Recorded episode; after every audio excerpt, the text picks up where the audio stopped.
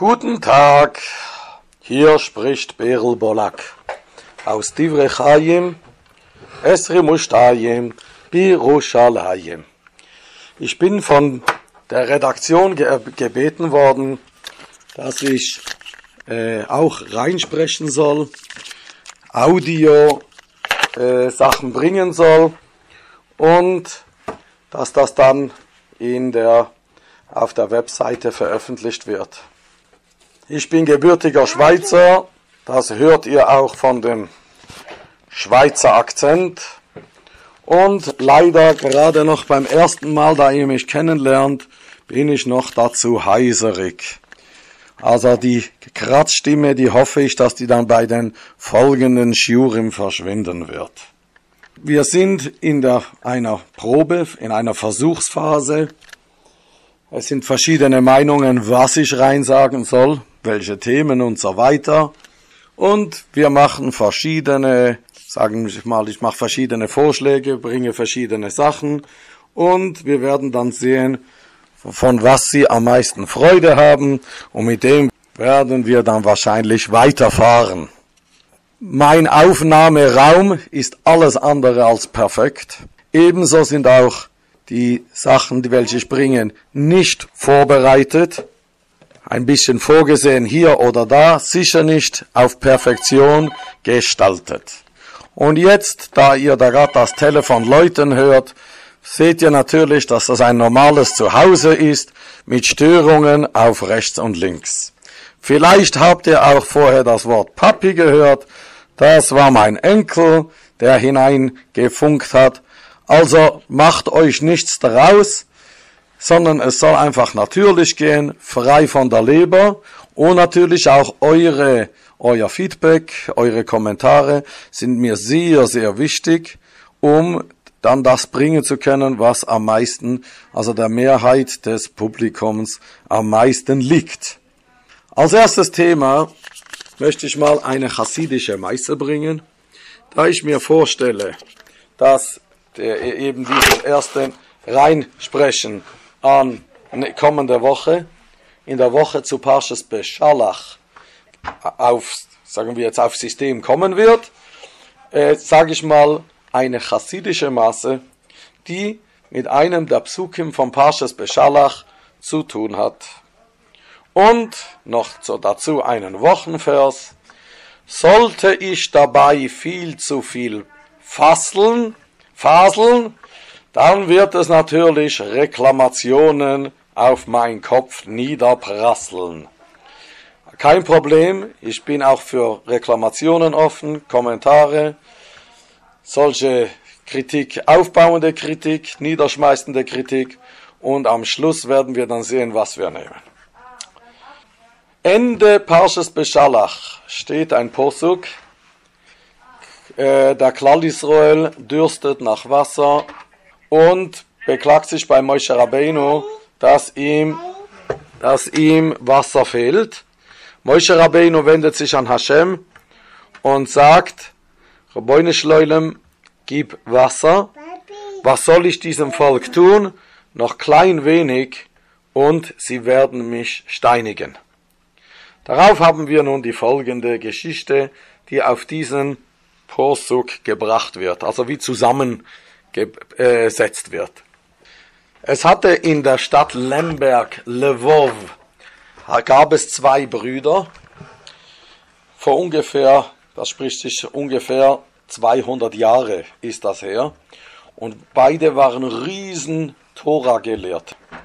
Ebenso herrlich in Gottesfurcht, in ihrer geistigen Größe, ihren Charakter war ein hervorragend edler Charakter. Der erste von ihnen war Rabbi Bezalel. Er war ein Chosid von dem berühmten Rebbe Rabbi Reb Meir von Premischlan. Premischlan liegt südöstlich von Lemberg und ein kleines Städtchen, aber der Name Rabbi Meir Premischlan dringte weit, weit über die Landesgrenzen hinaus und ist noch bis heute weltbekannt. Äh, und ich kenne auch Nachkommen von ihm. Darunter war auch unser, unvergessliche Rav, Rav Schmerl in Zürich, war ein Nachfahre von Rebbe Meir von Premischlan. Der zweite Bruder hieß Reb Lippe. Das chassidische, der chassidische Weg war ihm fremd und er meidete auch, dass er nicht zu den Chassidim kam. Die beiden Brüder lebten wunderbar miteinander, auch wenn ihr Lebensweg verschieden war. Rebbe Zalel hatte gute Söhne Töchter und Töchter, und eine seiner Töchter kam in das Schiduch im Alter. Nun, da kam ein Schatchen, wie man in der modernen Sprache sagt, der Heiratsvermittler, und die haben natürlich immer hatten ein, eine geschliffene Zunge, wie die den Heiratsantrag schmackhaft zu machen. Da könnt ihr natürlich auch in den jüdischen Witzbüchern nachsehen, wie sie unangenehme Situationen wieder ausbügelten, wortgewandt und erfindungsreich und so weiter. Der Schatchen machte einen Antrag und nicht weniger und nicht mehr war der Bocher, der Jüngling, ein junger Mann aus Premischlan. Da wohnte der große Rebbe. Reb Bezalel überprüfte mit den damaligen Möglichkeiten äh, den, einen Vorschlag, das Angebot, hörte Details und wollte nach Premischlan fahren, um den Bocher kennenzulernen, sehen, wie weit er fortgeschritten war in Lernen, sein Charakter und so weiter. Er bat auch sehr, sehr stark seinen Bruder Replippe, dass er mit ihm nach Bremschland kommen möge. Vier Augen sehen mehr wie zwei Augen, zwei Hirne verstehen mehr als ein Hirn und natürlich auch das Herz, zwei Herzen fühlen mehr wie eins. Und er soll auch in den Untersuchungen vielleicht mithelfen, dass er sich mit ihm an Ort und Stelle beraten kann. Reblippe, der ja von Chassidus Weg fern war, war unschlüssig. Er wusste sehr gut, dass sein Bruder ein Chosid des Rebben von Premischlan war. Und wusste auch natürlich, dass in dem Moment, da er seinen Fuß in Premischlan reintreten wird, der Bruder natürlich auf ihn losrennen wird, dass er ihn nimmt, dass er kommen soll oder muss zum Rebben. Da machte er eine Bedingung und sagte, dass du, ich bin bereit zu kommen mit allen Schwierigkeiten, mit der Bedingung, dass du mir nicht sagst, dass ich zum Rebben kommen muss, weder wochentags noch am Schabbos. Rebbe Zallel hat, nahm diese Bedingung nicht so gern an, aber war einverstanden. Als sie nach Premischlan kamen, ging der eine Bruder Rebbe Zallel, äh, zuerst wurde natürlich ein Ort von Übernachtungsort, ein Gasthof ausgemacht. Beide konnten sich ein Zimmer nehmen und Reblippe ging natürlich sofort ins Beis Hamedrisch, öffnete die Gemurre und war ins Lernen vertieft, eigentlich bis sein Bruder ihn rufen wird. Wiederum Rebbe Zalel, der nach Premischland wegen dem Schiduch gekommen ist, der ging zuerst den Rebben begrüßen und danach sofort auf den Schiduch los. No, als er die Familie dort anschaute, den Bucher anschaute und äh, auch dort Auskunft fragte, stellte sich sehr schnell heraus, dass das ein schlechter Antrag war. Der Schatchen wollte da Mist für Gold verkaufen und also das war, wie man so sagt, eine Brocholle Vatola. Vollkommen äh, umsonst. Aber nicht, also als er da hier sich hin und her drehte in Premischlan, dachte er, was sollte er jetzt weiter tun?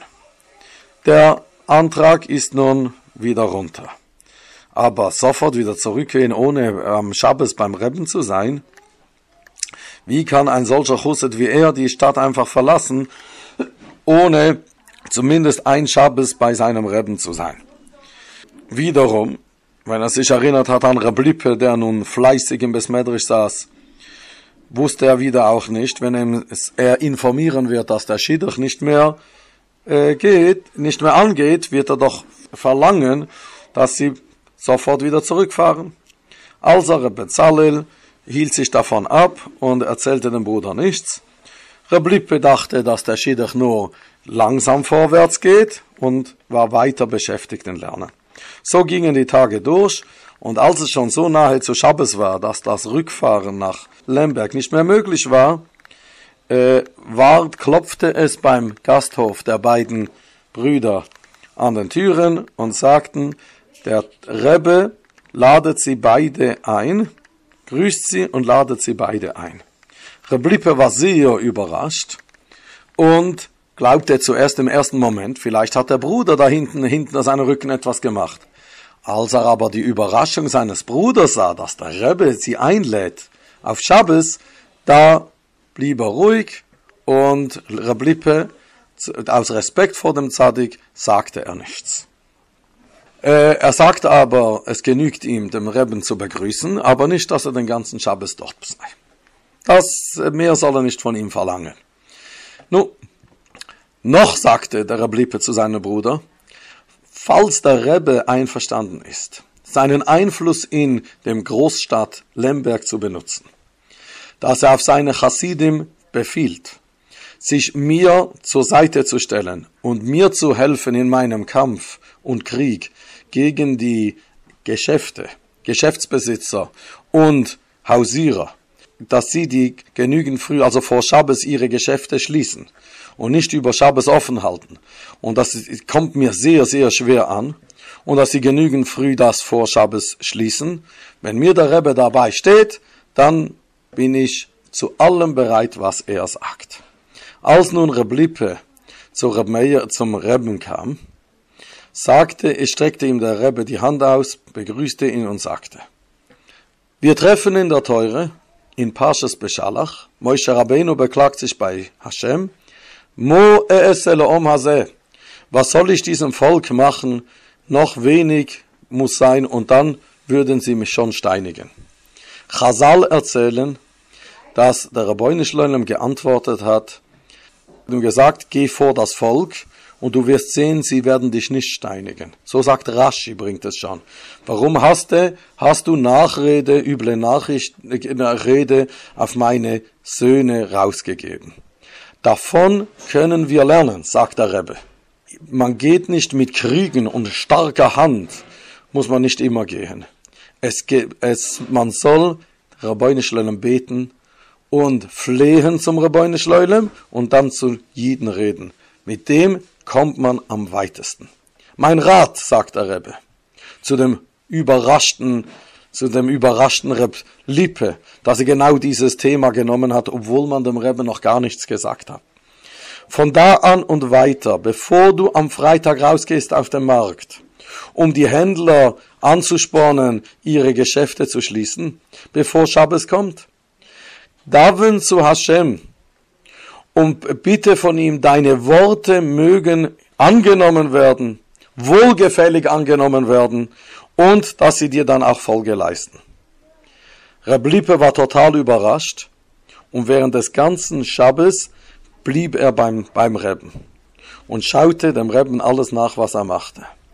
In der nachfolgenden Woche war schon Reblippe zurück in Lemberg und tatsächlich machte er wie den Rat des Rebben Bevor er auf den Markt rausging, davente er zuerst, dass seine Worte auf die Schönheit von Schabbes und dass man die Geschäfte schließen soll, angenommen werden sollen. Und äh, dann ging er raus und begann mit den Händlern zu sprechen. Und siehe da, das Wunder geschah. Die Händler nahmen sofort seine Worte an, schlossen mit Eilends ihre Geschäfte und in kürzester Zeit war der Markt leer. Diese Erscheinung wiederholte sich in den kommenden Wochen.